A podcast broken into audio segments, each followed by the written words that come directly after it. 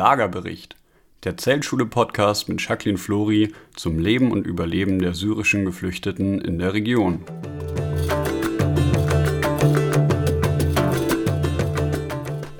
Mehr als 80 Millionen Menschen sind weltweit auf der Flucht, Tendenz steigend. Hinter dieser nüchternen Zahl stehen Millionen von Geschichten und Schicksalen. Es sind Menschen, die alles zurückgelassen haben, um ein neues Leben in Sicherheit und Würde zu führen. Mein Name ist Kerstin Tonczek und ich arbeite für die Zeltschule. Im heutigen Lagerbericht erzählt Jacqueline Flori von diesem Überleben auf der Flucht und der Situation und den Erfahrungen der Menschen in unseren Zeltschule-Camps.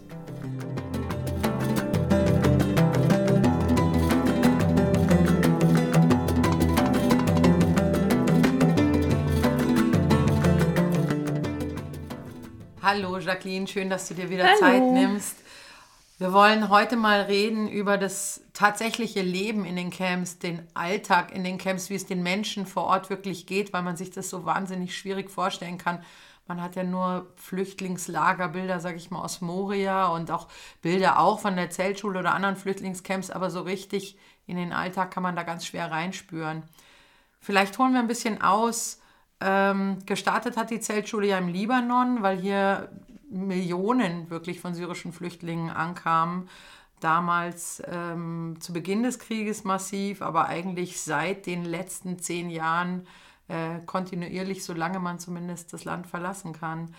Ähm, wie kann man sich denn diese Flucht aus Syrien, von der dir ja viele Geflüchtete berichtet haben, wie können wir uns das vorstellen? Also die Flucht läuft in den allermeisten Fällen zu Fuß ab und dauert in den meisten Fällen auch sehr, sehr lang, obwohl beide Länder ja so klein sind. Aber meistens geht der Flucht in ein angrenzendes Land eine längere Phase des Binnenflüchtling-Daseins voraus. Also die Syrer sind wahnsinnig verwurzelt mit ihrer Heimat und möchten sie eigentlich unter keinen Umständen verlassen und möchten jetzt auch so schnell wie möglich zurückkehren. Das ist etwas, was bei jedem Gespräch über jedes Thema immer wieder durchklingt. Zu Hause und deswegen haben auch die allermeisten Familien wirklich versucht, gerade am Anfang, als noch nicht abzusehen war, dass dieser Krieg so lange dauern würde, ähm, das Kriegsende innerhalb des eigenen Landes abzuwarten.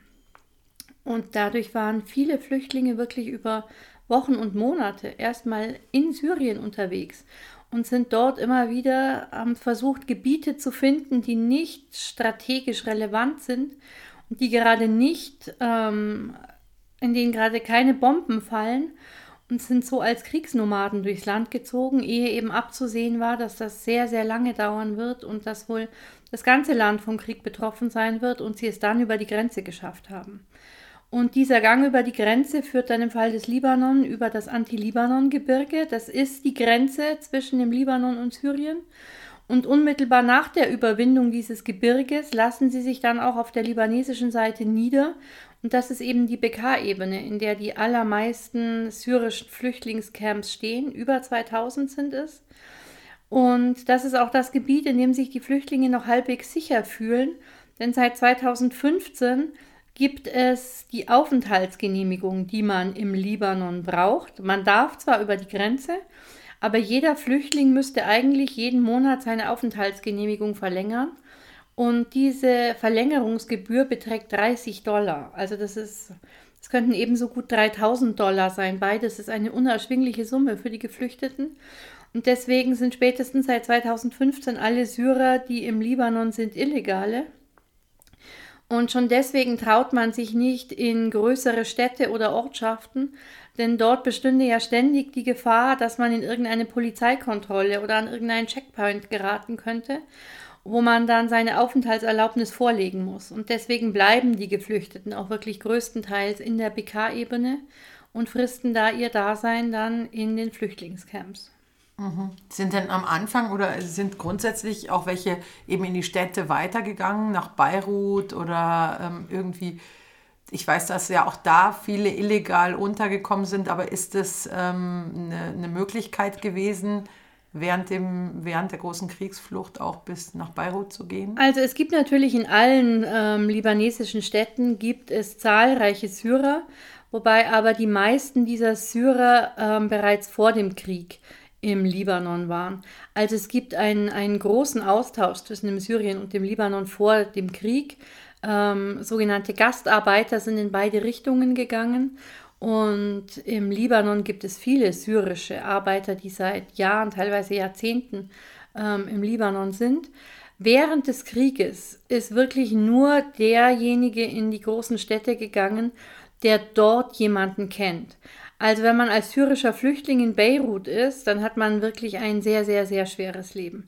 Das heißt, man braucht jemanden, bei dem man unterkommen kann, weil es zum Beispiel unmöglich wäre, eine Wohnung oder auch nur ein Zimmer zu mieten.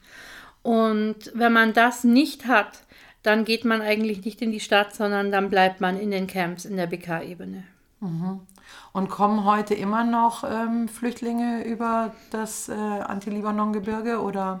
Ist der Flüchtlingsstrom komplett abge. Also wir hatten zu Corona-Zeiten ähm, mehrere Monate, in denen die Grenze geschlossen war. Aber mittlerweile ist sie wieder geöffnet und es kommen auch nach wie vor Flüchtlinge in den Libanon, aber lange nicht mehr so viele wie noch vor einigen Jahren. Mhm. Ja, ja, klar, natürlich.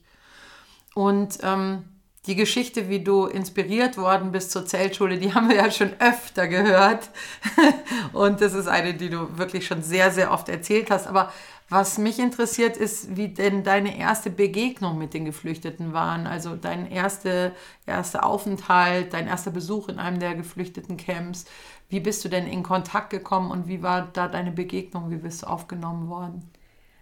Also wir sind von Anfang an, meine Kinder und ich sind von Anfang an sehr, sehr herzlich und positiv aufgenommen worden. Und das ist auch etwas, was sich, was sich durchzieht in den Camps bis heute, dass die Menschen wahnsinnig erfreut und positiv reagieren, dass jemand kommt und sagt, ich habe gehört, ich habe wahrgenommen, dass es euch schlecht geht und unter was für schrecklichen Bedingungen ihr leben müsst. Das geht nicht an uns vorbei in Europa. Das nehmen wir wahr und wir möchten dagegen etwas tun und wir möchten da helfen. Und das ist eine riesengroße Freude für die Geflüchteten, weil sie sich im Libanon völlig isoliert fühlen, weil sie ja in ihren Camps mehr oder weniger eingeschlossen sind, eben aus dem Grund, dass sie sich nicht rausbewegen können, weil sie sonst in eine Kontrolle geraten könnten.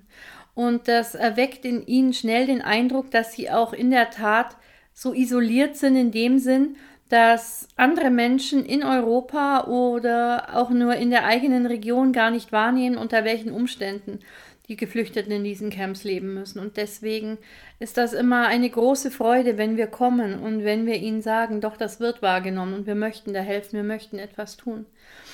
Und äh, ich glaube aber tatsächlich, dass sich meine Erinnerung an den ersten Schulbau sehr unterscheidet äh, von der Erinnerung, die die Geflüchteten vielleicht haben. Ich bin letztes Jahr, das war sehr, sehr interessant für mich, ähm, hat uns ein Filmteam von Stern TV mit in die Camps begleitet und unsere Arbeit gefilmt. Und unter anderem war es Stern TV auch ein Anliegen, in das Camp zu gehen, in dem unsere erste Schule entstanden ist und dort mit den Lehrern zu sprechen, die eben beim ersten Schulbau dabei waren. Und ich habe dann bei diesem Gespräch, bei diesem Interview nur mitgehört. Und die erste Frage war, was denn ihr erster Gedanke war, als die Kinder und ich ins Camp kamen. Und ich fand sehr amüsant, dass der Lehrer sagte, naja, da war diese Frau. Und die sagt, sie baut jetzt hier eine Schule. Und wir dachten, die ist verrückt. Aber am nächsten Tag war sie wieder da mit Holz. Und ich glaube, dass das so ganz gut zusammenfasst, wie diese erste Bauphase war, weil das war natürlich eine, eine verrückte Idee und auch eine Idee, wo wir nicht, wo niemand sicher sagen konnte, ob das klappt oder nicht. Aber wir waren auf beiden Seiten, glaube ich, auf Seiten der Flüchtlinge und auf meiner Seite waren wir sehr entschlossen, das gelingen zu lassen von Anfang an. Und jetzt sind wir sehr froh, dass es gelungen ist. Ja, ich stelle mir das auch irgendwie ähm, sehr interessant vor, wenn man äh, sich so ein, so ein Camp vor Augen führt und dann kommt da ein Wagen vorgefahren und eine Frau mit zwei blonden Kindern steigt aus und ähm, ich kenne dich ja jetzt nun schon eine Weile mit ihrer Entschlossenheit und sagt, so, hier bauen wir eine Schule hin. dass es sehr ähm, belustigend auch sein kann. Schön, dass es auf jeden Fall überzeugend war und die Schule gebaut ja. wurde. Äh, es heißt ja 2000 Camps, hast du vorhin auch gesagt, in der BK-Ebene ganz oft steht auch wilde Camps. Ähm, wer ist denn zuständig für so ein Camp? Also wenn ich jetzt mir das wirklich so ganz pragmatisch vorstelle, ich komme da mit meiner Familie und dann sehe ich, da ist so ein Camp und dann gehe ich in dieses Camp rein. Wie, wie komme ich denn da unter? An wen wende ich mich da? Ähm, was ist denn wild in dem Fall?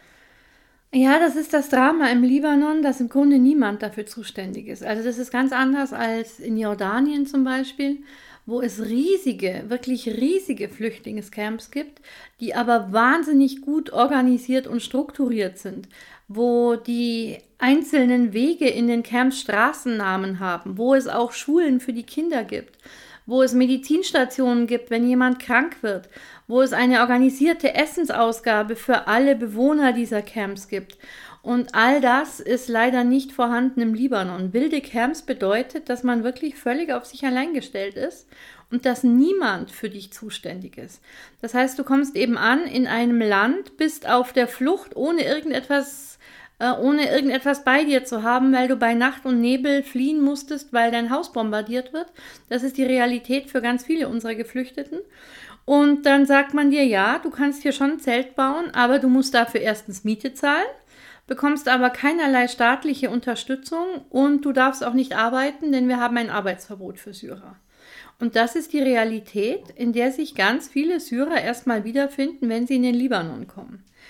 Und da es so große strukturierte Camps nicht gibt, sind es eben kleine Ländereien, die Grundbesitzer, ähm, die irgendein Brachland haben, das sich für den Anbau von Obst, Gemüse etc. nicht mehr eignet, ähm, weil es da so wahnsinnig viele Steine gibt oder weil der Boden einfach schon total übersäuert ist. Und diesen Grund und Boden stellt er dann zur Verfügung für ein Flüchtlingscamp, verlangt aber eben von jedem Bewohner Miete. Und das führt dann dazu, dass die Kinder zur Arbeit geschickt werden müssen, denn das sind die einzigen, die im Libanon legal arbeiten dürfen. Die erwachsenen syrischen Flüchtlinge dürfen das nicht. Und so wird dann die Miete bezahlt und der Lebensunterhalt bestritten in den wilden Camps, weil die ja von niemandem Hilfe bekommen. Das heißt, dann, äh, ich suche mir Holz zusammen und eine Plane und und spann ein Zelt auf und ähm, sag irgendwo, ich bin jetzt da oder der Vermieter Also in den meisten wilden oder? Camps gibt es Holz und Plane mhm. und der mhm. Vermieter sagt, du kannst dir hier gerne was nehmen, aber der Preis ist XY. Mhm. Und natürlich, weil niemand Holz und Plane dabei hat, wenn er auf der Flucht ist, weiß der Vermieter genau, dass die Familien sich darauf einlassen müssen, damit sie überhaupt ein Dach über dem Kopf haben. Und das wenige an Geld, was die Geflüchteten dann überhaupt mitnehmen konnten, geht dann meist dafür drauf, dass sie dem Landbesitzer dann Holz und Planen abkaufen können. Mhm, mh. Okay, und dann haben die sich einen, äh, Verschlag gebaut, ähm, wahrscheinlich ohne Fenster, weiß ich nicht, Sanitäreinrichtungen. Wie, wie, wie sieht denn so ein Zelt äh, Innenleben aus? Wie wird das ausgestattet von den Also das ist von Camp zu Camp natürlich sehr, sehr unterschiedlich. Mhm. Ähm, es gibt Camps, auch wilde Camps, wo die Menschen es schaffen, sich untereinander sehr gut zu strukturieren und zu organisieren, was sie für Berufsgruppen in den Camps haben und was sie da aus eigener Kraft zustande bringen können, gerade was Zeltbau, was Sanitäranlagen etc. betrifft. Es gibt aber auch Camps, in denen völlig Fremde aus unterschiedlichsten Regionen und Bildungshintergründen und kulturellen und religiösen Hintergründen zusammengewürfelt sind, wo also wirklich keine Chance darauf besteht, dass sie sich eigenständig organisieren können. Und in solchen Camps ist die, die Armut dann besonders groß und ist, sind die Zustände besonders schlimm, weil es dort dann überhaupt keine Sanitäranlagen gibt, ähm, keine, keine Müllabfuhr, keine Organisation von Essen oder ähnlichem. Da bleibt den Menschen wirklich nur übrig, stehlen zu gehen oder in ganz, ganz schlimmen Situationen eben das, was wir ja unbedingt vermeiden wollen, nach Europa weiterzufliehen weil einfach die Fluchtsituation in den Nachbarländern Syriens so katastrophal ist, dass auch dort ein Überleben der Familie nicht gesichert werden kann, dann bleibt mir keine andere Wahl, als weiter zu fliehen. Mhm, mh. Und ähm, ist das, ist denn, hat man irgendeine Möglichkeit, sich Möbel zu besorgen, Matratzen, Teppiche, irgendwelche Ausstattungsgegenstände. Also ich stelle mir das wirklich so vor, man, man äh, flieht mit dem, was man am Körper hat und einer Tasche, in einem Koffer. Ähm, da kann man jeder ja mal ganz pragmatisch sich überlegen, welche zehn Dinge nehme ich mit äh, auf die berühmte einsame Insel. und dann ähm, habe ich nichts außer das, was ich am Leib habe und habe mir eine Hütte gebaut. Wie statte ich genau. die aus? Wie ist also Möbel Alltag gibt es so gut wie nie. Hütte. Die meisten Zelte, die ich kenne, haben Matratzen. Also die meisten Zelte bestehen aus einem Raum mhm. und in diesem Raum liegen Matratzen auf dem Boden. Und auf diesen Matratzen wird nachts geschlafen und tagsüber wird dort gegessen, geredet, die Kinder machen Hausaufgaben. Alles spielt sich dort auf diesen Matratzen ab und was anderes gibt es im Grunde nicht. Ähm, was den Flüchtlingen zugute kommt, das ist eine, eine gute Sache aus einer schlimmen Situation heraus, ist, dass der Libanon so schlecht darin ist, seinen Müll strukturell zu entsorgen. Also es gibt keine nationale Müllentsorgungsstrategie, die von der Regierung organisiert würde. Es ist im Grunde jeder selbst dafür verantwortlich, dass der eigene Müll abgeholt wird, selbst in den großen Städten. Und weil das aus diesem Grund natürlich nicht funktioniert, ist im Libanon Dinge einfach auf die Straße zu schmeißen eine sehr realistische und oft gebräuchliche Art der Müllentsorgung. Mhm. Und entlang der Straßen gibt es im Libanon meist so einen 30 Zentimeter tiefen Graben und da wird der Müll gesammelt und wenn dieser Graben voll ist, wird er angezündet. Mhm. Und wir haben also wirklich schon unsere Elefantenschule zum Beispiel wurde komplett aus Müll gebaut. Das sind alles Holz und Planen und Schrauben und alles, was wir dafür brauchen, All das haben wir im wahrsten Sinne des Wortes im Straßengraben gefunden. Und das hilft natürlich auch den Geflüchteten, dass eben manchmal Matratzen weggeworfen werden. Oder manche Familien haben zwei oder drei Kochtöpfe, weil die im Müll gefunden worden sind. Und das ist so die, die Hauptbezugsquelle für Geflüchtete, dass sie einfach weggeworfene Dinge finden und sammeln. Mhm. Ja, du sagst gerade Kochtöpfe. Da stellt sich ja sofort die Frage des, des äh, Kochens. Also wird in diesem Zelt auch gekocht? Wenn ja, dann wie? Es wird in diesem Zelt auch gekocht, ja, muss ja auf Campingkochern.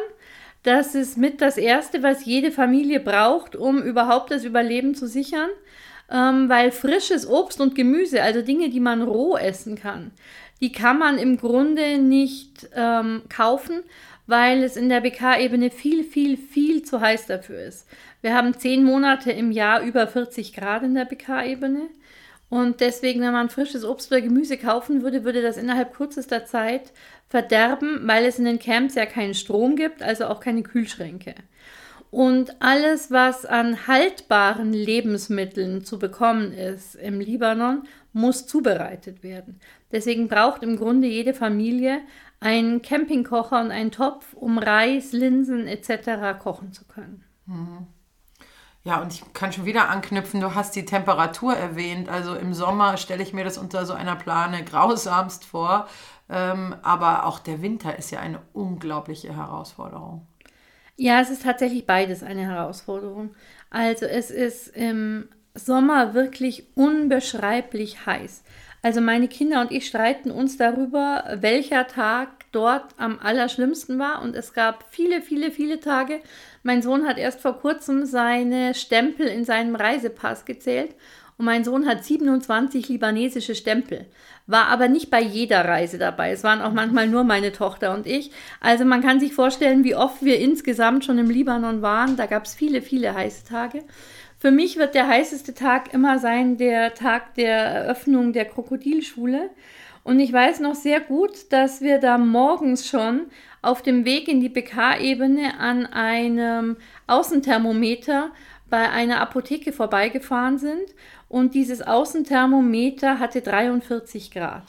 Und das war morgens Wahnsinn. um 10. Oh Gott. Und dann ist es in den Camps aber, weil die ja auf so Geröllfeldern stehen, mhm. auf so Brachland, ähm, laden sich die Steine immer so wahnsinnig auf. Da ist es noch ein Zacken heißer. Und am allerheißesten ist es in den, in den Zelten selbst, weil da einfach den ganzen Tag die Sonne drauf brennt und da ist es wahnsinnig stickig. Und ich weiß noch, wir haben in dieser Schule die Eröffnung gemacht und es war wirklich wie in einer Sauna. Und ich bin dann nach, nach Stunden, nachdem wir jedem Kind seine Bücher und seinen Schulranzen und alles, was es braucht, gegeben haben, bin ich zwei Schritte aus diesem Schulzelt raus und dachte, oh, ist das hier angenehm kühl. Wusste aber gleichzeitig, Grad. dass das ja jetzt die 43 Grad sind. ich konnte mir also vorstellen, wie der Thermometer ausschlagen würde, wenn wir drin gemessen hätten. Und dass die Kinder das dann über Monate lang wirklich jeden Tag im Unterricht ertragen und die Lehrer, ist schon Wahnsinn. Also mhm. das ist wirklich Unterrichten unter sehr, sehr schwierigen Bedingungen und dass sowohl Schüler und Lehrer es trotzdem mit so viel Begeisterung tun, freut uns sehr. Ja, Wahnsinn. Also Leben äh, und äh, auch unterrichtet werden unter extremsten Bedingungen. Und ähm, im Winter, weiß ich, gibt es ja auch eben wahnsinnig viel Schnee und Hochwasser und Matsch. Da haben wir ja irgendwie das andere Extrem. Ja, leider. Also die Übergänge vom langen, langen Sommer in den kurzen Winter und dann wiederum nach dem Winter in den langen Sommer sind sehr, sehr, sehr nass.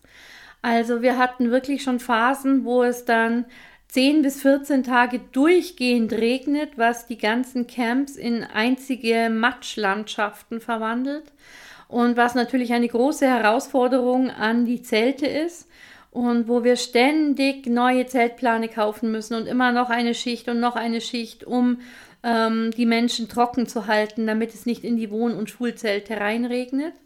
Und die Winter sind sehr kalt für dortige Verhältnisse. Wir haben nicht selten Minusgrade und wir haben auch immer wieder Schnee, zwar nur für eine kurze Zeit, aber dennoch stellt uns Schnee vor besondere Herausforderungen, weil natürlich die Zeltdächer ähm, diesem Gewicht nicht standhalten können. Das heißt, wir brauchen dann eine rund um die Uhr, ein rund um die Uhr Dienst, der wirklich spätestens alle zwei Stunden immer wieder die Dächer freifegt, wenn es schneit, damit uns die Zeltdächer nicht einbrechen. Mhm. Ja, also es sind äh, auch, auch dementsprechend ähm, ein bisschen fragile Konstruktionen im Gegensatz ja zu den Schulen. Ähm, da gibt es ja auch wunderschöne Bilder bei uns im Social Media, wie so eine Schule gebaut wird. Da sieht man, dass es ganz professionell und, und handwerklich sehr geschickt passiert. Ähm, die Wohnzelte noch mal ganz kurz. Wie viele Leute wohnen in einem Zelt, würdest du sagen, mal so im Schnitt, ist sicherlich sehr unterschiedlich, auf wie viel Quadratmetern? Also ich würde sagen, die Wohnzelte sind im Schnitt so 15 Quadratmeter groß mhm. und nicht selten leben da acht bis zehn Personen. Mhm. Also das ist eigentlich so. Es gibt natürlich kleinere Familien, es gibt auch Familien, da leben tatsächlich noch mehr Menschen auf so kleinem Raum. Mhm. Aber ich würde sagen, so im Schnitt sind es acht bis zehn Personen auf 15 Quadratmetern.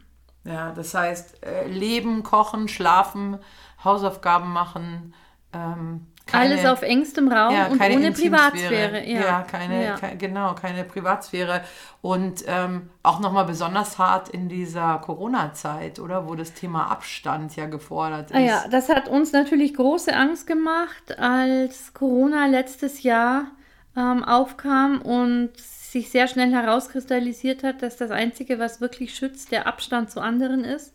Weil Abstand genau das ist, was in den Camps absolut unmöglich ist einfach aufgrund dieser Masse an Menschen auf so engem Raum. Und zwischen den Zelten sind oft nur 30, 40 Zentimeter. Also Abstand halten in den Camps geht einfach nicht.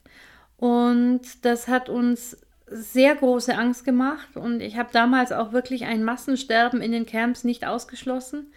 Auch weil uns natürlich bewusst war, dass wir auf keinen Fall Zugang zu medizinischer Betreuung im Libanon haben werden. Also es gibt insgesamt nur 60 Intensivbetten im ganzen Libanon und dass keines davon einem syrischen Flüchtling zur Verfügung gestellt wird, das war uns sehr klar. Aber wir haben es Gott sei Dank wahrscheinlich aufgrund der Isolation der Menschen mhm. in den Camps und gerade weil eben niemand die Camps verlassen kann und im Grunde die einzigen, die von außen in die Camps kommen, sind meine Kinder und ich und der Lebensmittellieferant. Und dafür haben wir einfach sehr, sehr strenge Sicherheitsmaßnahmen geschaffen. Also zum Beispiel die Lebensmittellieferungen werden nicht mehr direkt in die Camps gefahren, sondern vor den Camps am Eingang abgelegt und die Lehrer tragen sie dann herein, sodass dort also auch kein direkter Kontakt mehr stattfindet.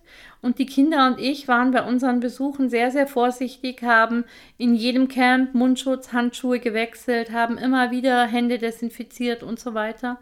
Und deswegen haben wir, toi, toi, toi, muss ich gleich irgendwo auf Holz klopfen, mhm. bisher die Pandemie sehr viel besser überstanden als wir es unter den gegebenen Umständen für möglich gehalten hätten. Also wir hatten zwar immer wieder Menschen, die Symptome aufgewiesen haben, ob die tatsächlich Corona erkrankt waren oder nicht, das wissen wir nicht, weil wir zu keinem Zeitpunkt PCR-Tests zur Verfügung hatten. Aber wir haben die Menschen mit Symptomen einfach konsequent in extra dafür gebaute Quarantänezelte isoliert. Und Gott sei Dank hatten wir keine Todesfälle. Also selbst die Älteren, die erkrankt sind, konnten nach spätestens zwei Wochen wieder in ihre Familien zurückkehren. Und jetzt haben wir schon seit mehreren Wochen unsere Quarantänezelte leer. Mhm. Ja, okay, also dementsprechend einigermaßen glimpflich durch die Corona-Zeit ja, gekommen. Ja, auch wenn ich mich natürlich wohler fühlen würde mit einer Impfung für die ja. Geflüchteten. Gibt es da eine Im, Hoffnung drauf? Also im Libanon wird für libanesische Verhältnisse relativ flott und relativ gut mit dem russischen Impfstoff Sputnik geimpft. Mhm. Aber die Regierung stellt sich ähm, auf den Standpunkt, dass es Sache der UN ist, die syrischen Flüchtlinge im Land zu impfen, was ich nachvollziehen kann. Und wir haben von unserer Seite die UN schon mehrmals kontaktiert, ähm, wann mit Impfungen für unsere Geflüchteten zu rechnen ist und da aber leider noch keine Antwort erhalten. Mhm. Also muss man jetzt nochmal ganz äh, so zusammenfassend, muss man sagen, äh, der Libanon nimmt praktisch kein, übernimmt keinerlei Verantwortung für die Menschen, was man ja so erwarten würde, sag ich mal, wenn man auch, was man erwartet, wenn man hier liest, zwei Millionen geflüchtete Syrer im Libanon, da geht man ja davon aus, da wird eben irgendwas vom Land übernommen. Also sei es die Wohnsituation, die ähm, Versorgung mit Lebensmitteln, die Bildung der Kinder, äh, ärztliche Versorgung etc. Ähm, aber da, also die werden praktisch geduldet, sie wurden ins Land gelassen, genau. aber dann äh, hört es auch schon auf mit der Verantwortung. Genau, weil der Libanon mit seiner eigenen krisenreichen Geschichte und seinen zahlreichen, wirklich kolossalen Problemen das natürlich auch gar nicht leisten könnte, wenn er wollte. Zugegebenermaßen will er nicht immer und es wären schon einige Dinge noch möglich, die, die einfach nicht getan werden wollen. Aber wirklich eine Versorgung dieser zwei Millionen Flüchtlinge, die ja mittlerweile fast ein Drittel der Bevölkerung des Libanon darstellen, wäre auch bei allernächsten Liebe wirklich einfach nicht machbar für den Libanon. Und das ist auch so meine Hauptkritik an der europäischen Außen- und Entwicklungshilfepolitik, dass das ja völlig klar war, dass so ein winziges Land nicht diese unglaublich große Menge an Flüchtlingen aufnehmen kann ohne Unterstützung. Wenn wir bedenken, was wir in Deutschland für einen riesen Aufstand gemacht haben, bei über 80 Millionen Einwohnern mit den 800.000 Flüchtlingen, die hier ankamen, und wir haben von großer Krise und Welle und Überfremdung und das können wir alles gar nicht bewältigen gesprochen. Und da sprechen wir von zwei Millionen Flüchtlingen, die in ein Land kommen, das 35 mal kleiner ist als Deutschland und das selbst nur viereinhalb Millionen Einwohner hatte. Und dass wir dann, weil wir ja wollen, dass diese angrenzenden Länder so viele Flüchtlinge aufnehmen, damit sie nicht zu uns kommen, das ist ja in Europa ein, die Horrorvorstellung, dass Flüchtlinge bei uns ankommen, offensichtlich. Und wenn wir das wollen, dass sie in ihrer Region bleiben und dass sie in die Nachbarländer gehen, um das Kriegsende abzuwarten, dann müssen wir diese Nachbarländer unterstützen. Mhm. Und genau das hat leider nicht annähernd in ausreichendem Maß stattgefunden. Ja, ja, das ist ganz wichtig immer wieder zu betonen und auch ähm, nochmal in Erinnerung zu rufen, dass die Situation der Geflüchteten eine sehr heterogene ist, dass es sehr davon abhängt, wo man gestrandet ist, ähm, auf der Flucht auch, dass eben viele Länder einfach da mehr Verantwortung übernehmen müssen, auch außerhalb der europäischen Grenzen, ähm, wenn sie nicht zukünftig weiterhin mit Flüchtlingsströmen ja. konfrontiert sein wollen. Ähm, die Lage in den Camps selber ist ja eben für uns, wie gesagt, ganz schwer nachvollziehbar und wie gesagt auch sehr heterogen, je nachdem, in welchem Land man ist.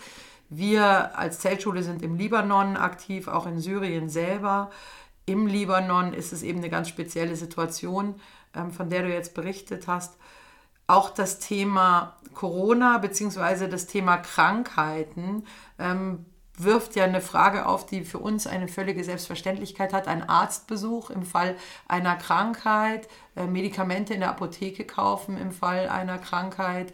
Wie ähm, ist denn da die Situation? Du hast ganz kurz gesagt, es würde kein Intensivbett für einen syrischen Geflüchteten geben. Ähm, wie ist denn grundsätzlich die medizinische Versorgung? Also es gibt in der BK-Ebene Medizinstationen, die syrische Flüchtlinge kostenfrei aufsuchen können. Das sind aber wirklich im Grunde erste Hilfestationen. Also wenn ich mir eine Platzwunde zuziehe, dann bin ich da gut aufgehoben. Aber wenn ich wirklich erkranke und eine Krankheit habe, die eine längerfristige Behandlung erfordert oder auch Schwangere, die entbinden wollen oder ähnliches, all das ist dort nicht möglich. Alles, was eine, einen stationären Aufenthalt erfordern würde oder eine längerfristige Behandlung, ähm, wird dort nicht behandelt. Das ist wirklich nur eine reine Erste-Hilfe-Station. Und wer wirklich ernsthaft erkrankt und langfristig medizinische Hilfe braucht, der müsste seinen Krankenhausaufenthalt oder seinen Arztbesuch bar bezahlen. Und da die Geflüchteten so gut wie gar kein Geld haben, kann man es sich im Grunde nicht leisten, im Libanon krank zu werden. In unseren Camps machen wir das natürlich so, dass wir die medizinischen Kosten übernehmen, wenn ein Kind oder ein Elternteil oder wer auch immer erkrankt. Aber in den wilden Camps sind die Menschen wirklich völlig auf sich allein gestellt und haben keinen Zugang zu medizinischer Versorgung. Mhm. Jetzt betreut die Zeltschule 17 Camps im Libanon. Du sprachst von über 2000 wilden Camps. Ähm, die meisten tatsächlich in dieser BK-Ebene in verschiedenen Größen, ähm, von ein paar Zelten bis ein paar hundert Zelte. Äh, wie kann man denn aussuchen, in welchem Camp man aktiv wird? Wie passiert es? Ähm, wie macht die Zeltschule das, dass sie sagt, dieses Camp betreuen wir oder hier bauen wir eine Schule? Ja, das ist in der Tat wahnsinnig schwierig. Also früher in unseren Anfängen habe ich bei jeder Reise in den Libanon, wenn wir eine Schule gebaut haben, mindestens zehn weitere Camps besucht um auszuloten, was bietet Potenzial für unseren nächsten Schulbau, weil man leider nicht in jedem Camp eine Schule bauen kann, so wichtig es wäre. Aber das muss man einfach ganz klar so sagen. Also die Schulen können ja nur von den Kindern besucht werden, wenn wir das ganze Camp mit Lebensmitteln versorgen. Wenn wir das nicht tun würden, wären die Kinder auf den Feldern und die Schule leer. Also für unsere Lebensmittellieferung ist es unumgänglich, dass eine Straße oder Straße ist vielleicht ein Euphemismus, aber zumindest ein Schotterweg besteht, der breit genug ist, um von einem Laster befahren zu werden, damit die Lebensmittellieferungen stattfinden können. Wenn das nicht gegeben ist, dann können wir dort im Grunde auch keine Schule bauen, weil wir die Menschen nicht versorgen können. Und so gibt es einfach ein paar Parameter, die gegeben sein müssen, damit sich ein Camp eignet für einen Schulbau. Und früher habe ich mir immer mehrere Camps angesehen bei jedem Besuch, um das auszuloten. Mittlerweile sind wir natürlich in der BK-Ebene auch schon ein bisschen bekannt wie bunte Hunde. Ähm, Frau mit zwei blonden Kindern sieht man da sonst anderweitig nicht so oft. Und jetzt ist es tatsächlich oft so, dass wir gestoppt werden, wenn wir auf dem Weg in unsere Lager sind, dass uns wirklich Menschen anhalten und sagen, du bist doch die Frau mit den Schulen, bau bei uns eine Schule. Wir haben auch so viele Kinder, wir brauchen dringend eine.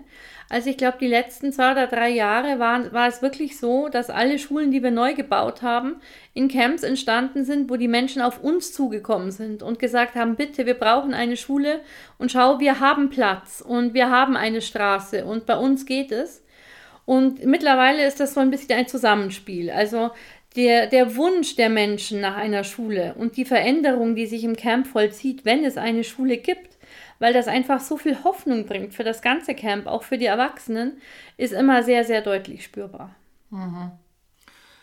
Okay, das heißt eben äh, genau diese Linearität, also ihr wollt eine Schule bauen oder wir wollen eine Schule bauen im Camp. Das heißt, in dem Moment muss man eben überlegen, können wir alle versorgen im Camp? Ähm, weil sonst die Kinder auf den Feldern arbeiten müssen und diese Versorgung muss irgendwie auch logistisch möglich sein. Genau.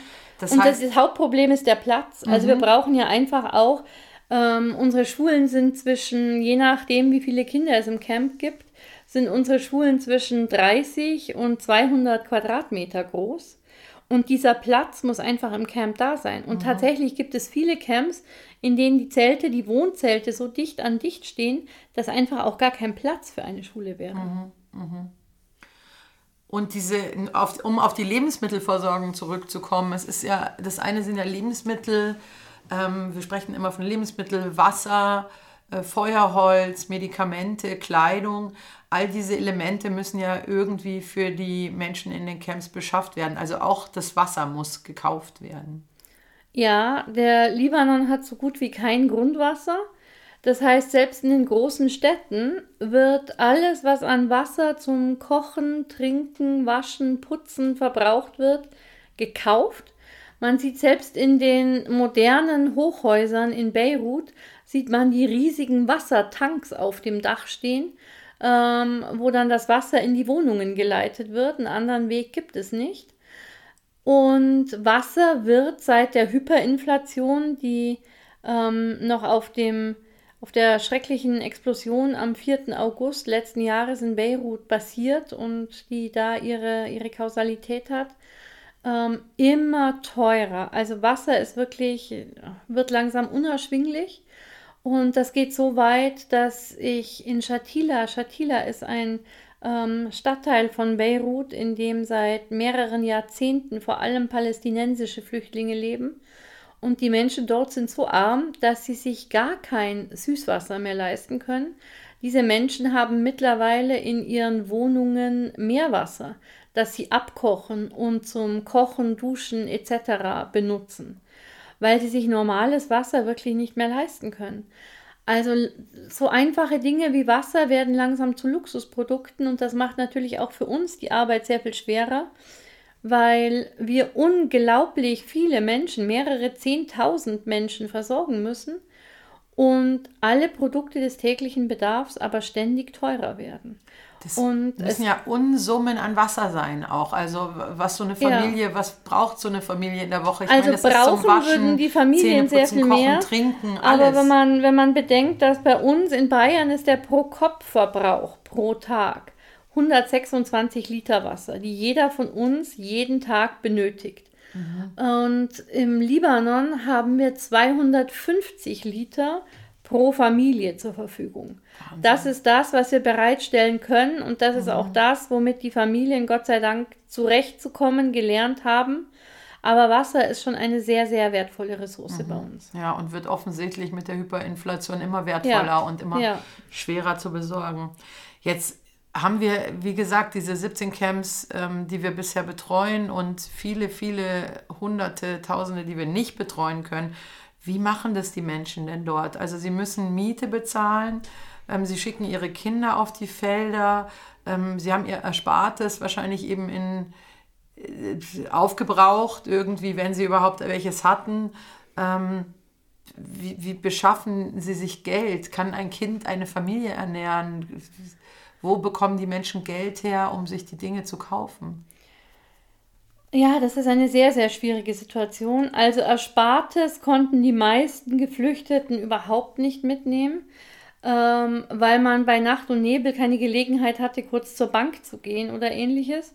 Und weil bei den meisten Syrern, wie das vermutlich auch bei den meisten von uns der Fall sein wird, ähm, nicht wahnsinnig viel Geld auf dem Girokonto liegt, sondern ähm, das meiste, was man in seinem Leben erarbeitet hat, im eigenen Haus oder in der eigenen kleinen Firma oder in dem Restaurant, das man betreibt oder in der Näherei oder was auch immer steckt.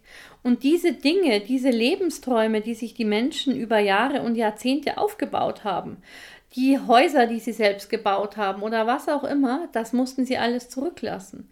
Und selbst die, deren Häuser nicht bombardiert worden sind, wurden mittlerweile enteignet, weil das Assad-Regime gesagt hat, Syrien gehört denen, die für es gekämpft haben, also nicht den Flüchtlingen, die ins Ausland gelaufen sind. Und deswegen gehören die Häuser, die die Geflüchteten zurückgehalten haben, heute regimetreuen, die als Belohnung dafür, dass sie an der Seite Assads geblieben sind, eben mit diesem fremden Eigentum belohnt werden. Also mitnehmen konnte man so gut wie nichts von Wert. Mitgenommen wurde ein bisschen was an Kleidung, wenn man Fotos, die aller, aller, allermeisten Geflüchteten haben Fotoalben mitgebracht. Da sieht man mal wieder, was in Notsituationen den Menschen wirklich was bedeutet, Erinnerungen konservieren und mitnehmen zu können. Aber Geld oder ähnliche Dinge mit großem Wert konnten die meisten Menschen nicht wegnehmen, mitnehmen. Und in den Camps ist es so, dass die Kinder tatsächlich die Familie ernähren müssen. Da kommt einfach jeden Morgen um sechs der Laster und nimmt alle Kinder in der Theorie, die über neun sind. Aber ich habe auch schon mit sechs, siebenjährigen Kindern gesprochen, die auf den Feldern gearbeitet haben, mit. Fährt sie zu einem Feld, an dem an dem Tag irgendwas zu tun ist, dann wird da gesät, geerntet, bearbeitet, gehackt, was auch immer man mit, mit den Gurken oder mit den Mandeln oder mit den Kartoffeln man an diesem Tag machen muss.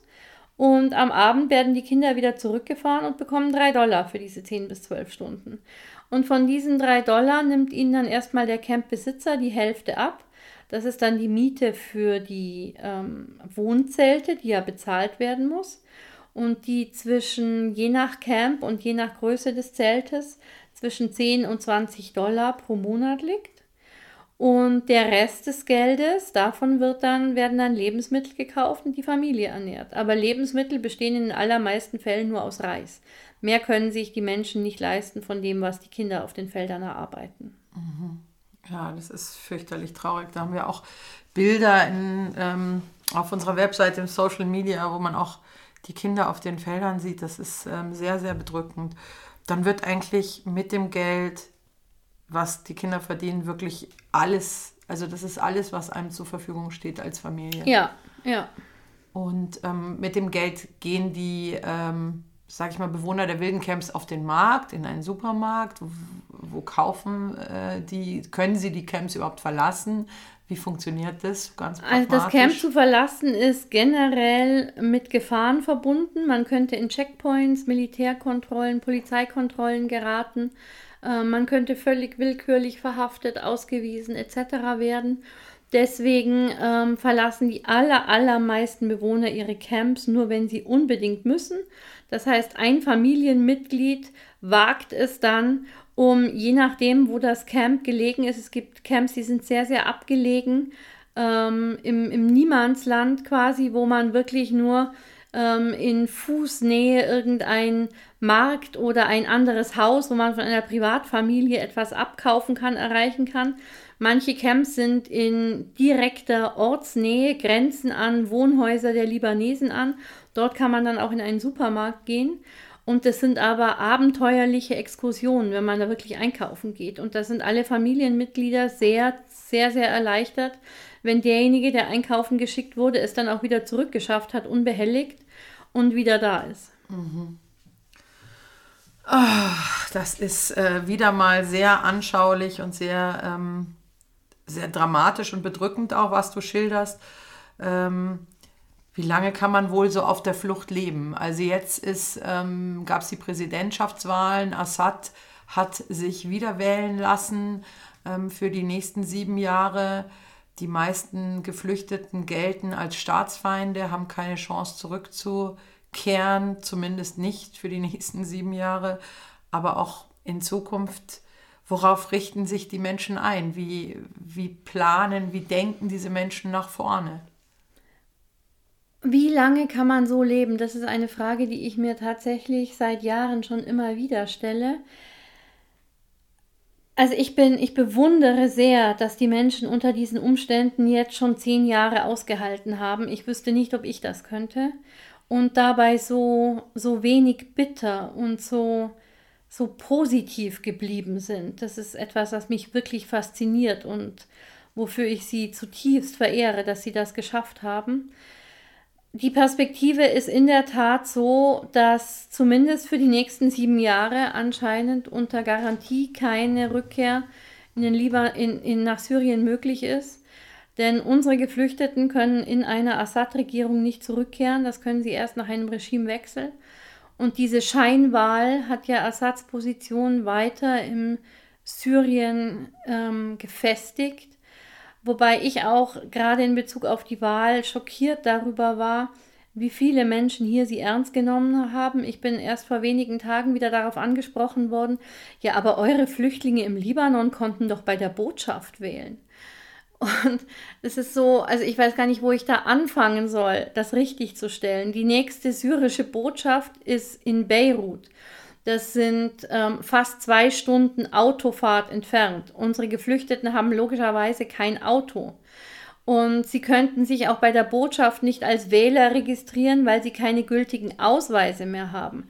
Selbst die, die ihre Papiere bei der Flucht mitnehmen konnten. Und über die Hälfte der Geflüchteten sind ohne Papiere im Land, weil sie wirklich bei Nacht und Nebel schnell, schnell weglaufen mussten und nicht noch ihren Reisepass suchen konnten.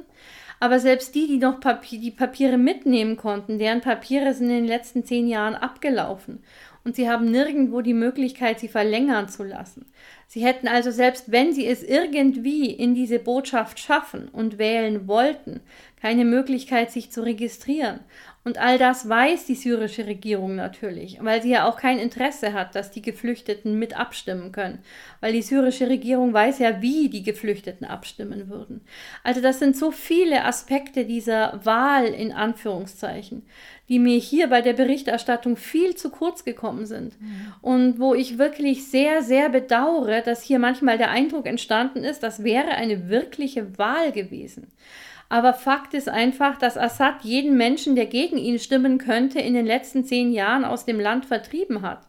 Und nur noch die abstimmen konnten, die ohnehin Regierungsfreunde sind und die reich von der Regierung belohnt werden für ihre Einstellung der Regierung gegenüber. Und nicht nur das Ergebnis dieser Wahl oder dass diese Wahl überhaupt stattgefunden hat, sondern auch die Berichterstattung im Ausland ist eine große Belastung für unsere Geflüchteten.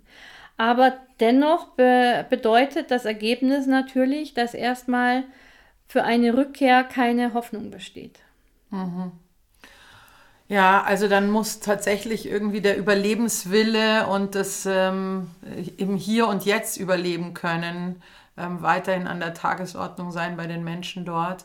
Und wir als Zeltschule versuchen, alle, die wir erreichen, so gut wie möglich dabei zu unterstützen. Ganz ja. kurzer Ausflug zu der ähm, Präsidentschaftswahl gibt es auch einen Podcast äh, und einen extra Lagebericht. Ähm, die äh, Perspektive der Geflüchteten ähm, in Europa hat sich ja jetzt auch nochmal verändert. Also da wird ja auch gesprochen davon, ob äh, Syrien ein sicheres äh, Rück, Rückreiseland ist. Ich würde sagen, über das Thema schließen wir auch demnächst mal einen Podcast an. Sehr, sehr gerne. Ähm, Lage der geflüchteten Syrer global gesehen und auch speziell in Europa.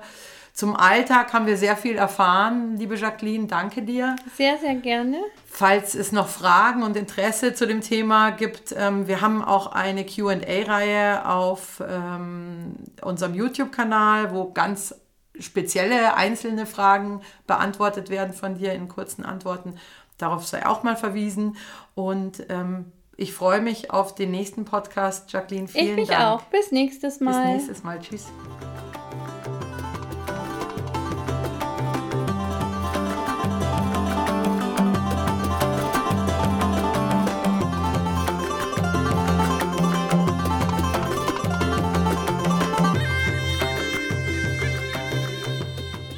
Dankeschön fürs Zuhören wieder und fürs lange dranbleiben, aber sehr viele Informationen, die sich hoffentlich auch gelohnt haben, sie zu hören. Wir freuen uns natürlich, wenn ihr uns weiterempfehlt, ähm, Freunden und Bekannten, denn nur so können wir die Arbeit der Zeltschule bekannter machen. Anregungen und Fragen könnt ihr uns nach wie vor per E-Mail schicken an podcasts at podcast, Entschuldigung, podcast at und weitere Informationen unten in den Show Notes. Bis nächstes Mal. Danke, tschüss.